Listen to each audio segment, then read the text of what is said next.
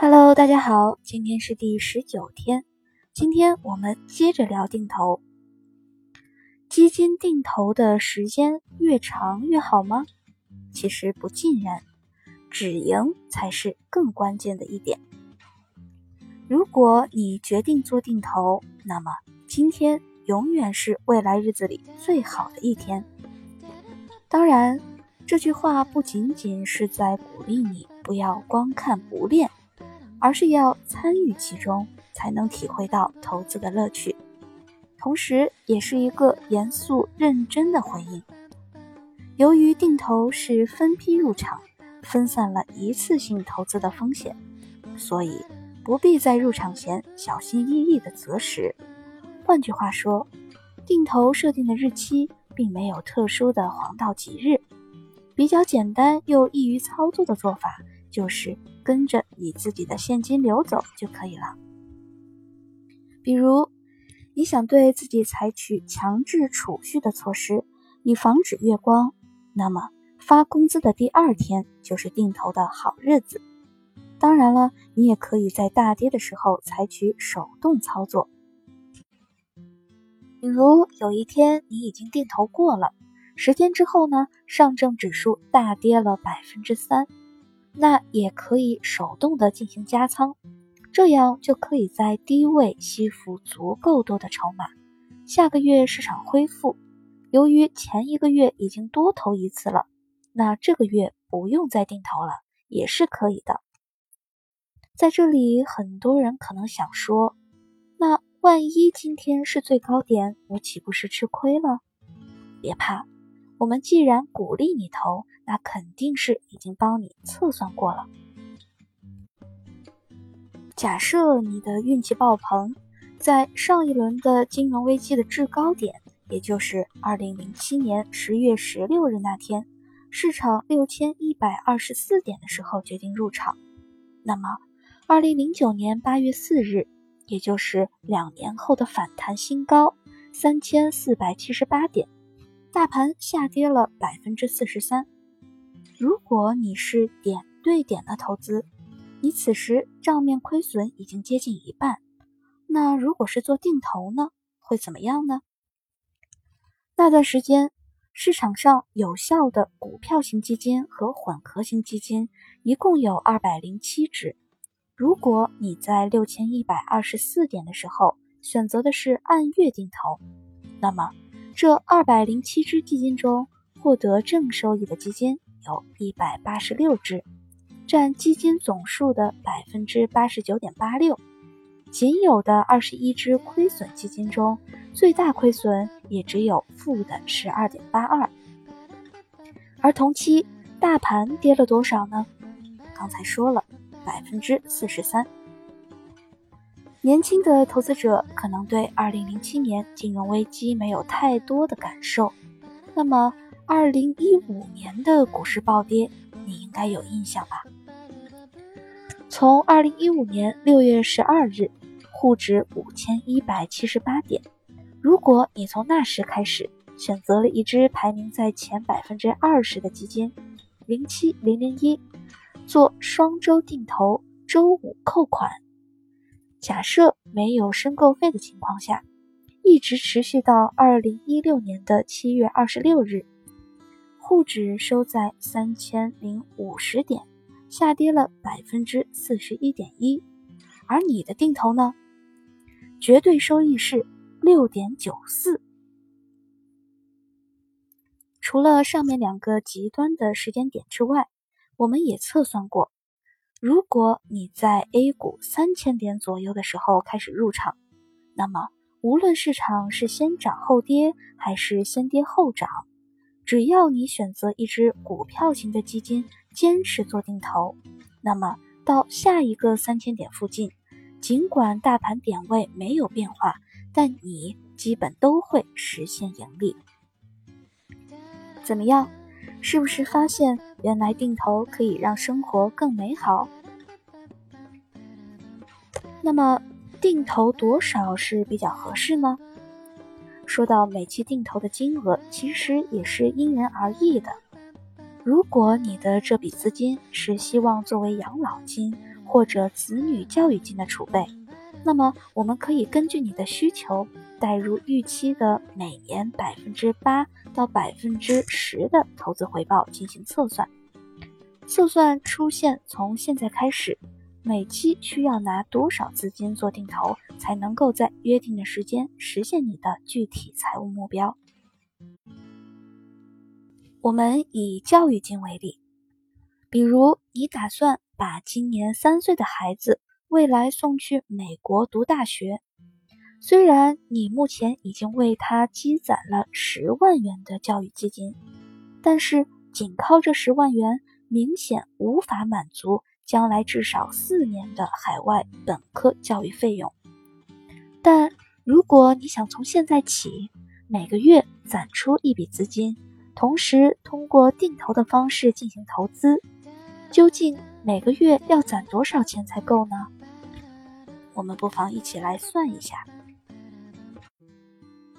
假设你的孩子今年三岁，距离十八岁送他去美国读大学还有十五年的时间可以用来积累学费。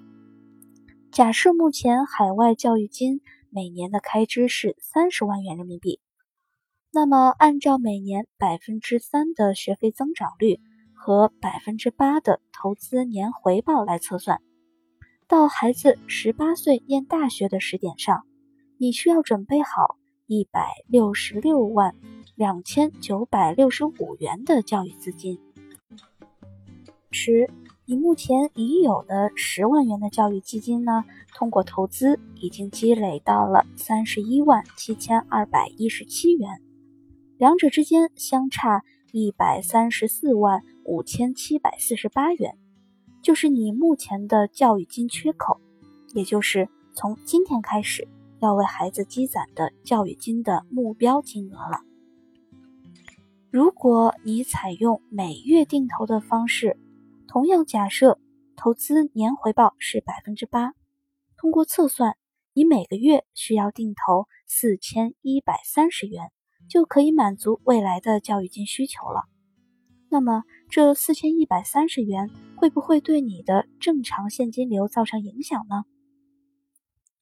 如果你的家庭月收入是三万元，月支出是两万元，那么我们把每个月盈余的一万元作为分母，四千一百三十元的定投金额作为分子，就可以得出每个月。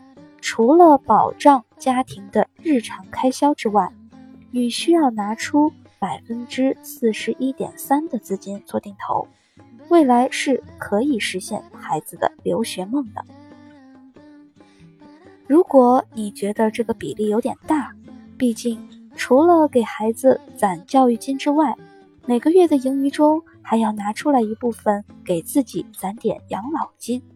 未来可能还打算换个大一点的房子，还要给父母养老，花钱的地方挺多的。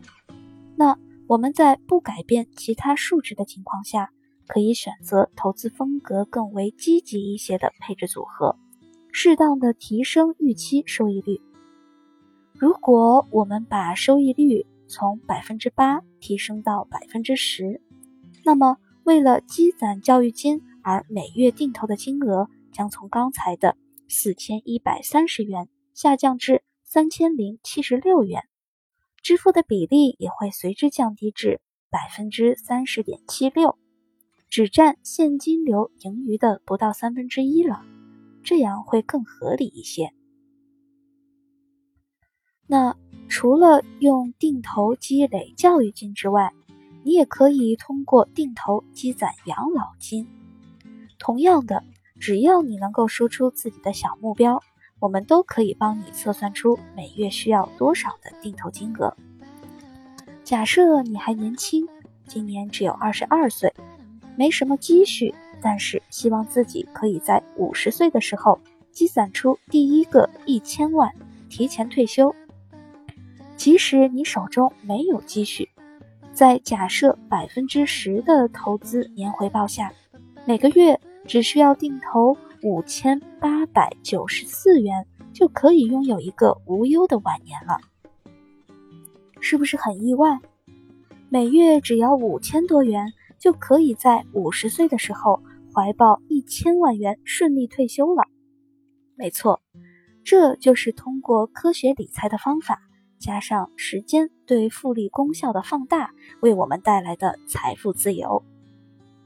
而如果你暂时还没有像积攒教育金、养老金这类的具体投资目标，只是想提升一下手中可投资金额的整体回报，是懒人投资法的推崇者，那么从现金流的角度考虑，建议你用每月的家庭开支配收入减去必要的生活开支之后，剩余部分的三分之一用来做定投。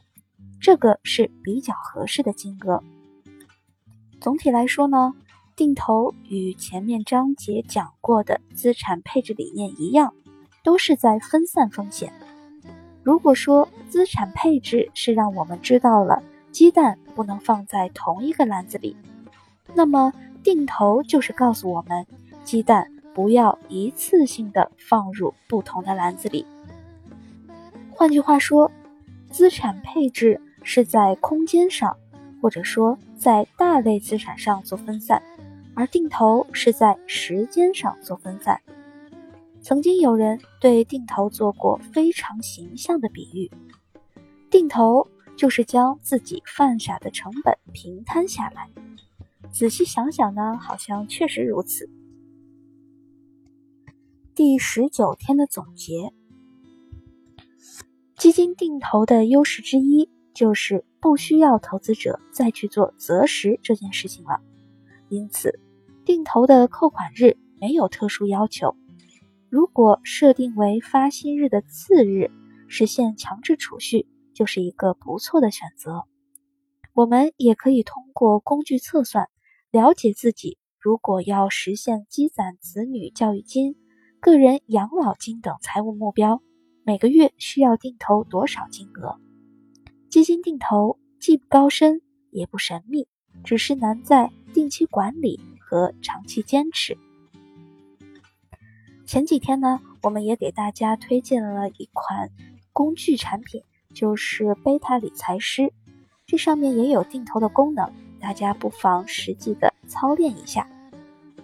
好的，今天的内容就到这里了，我们第二十天再见。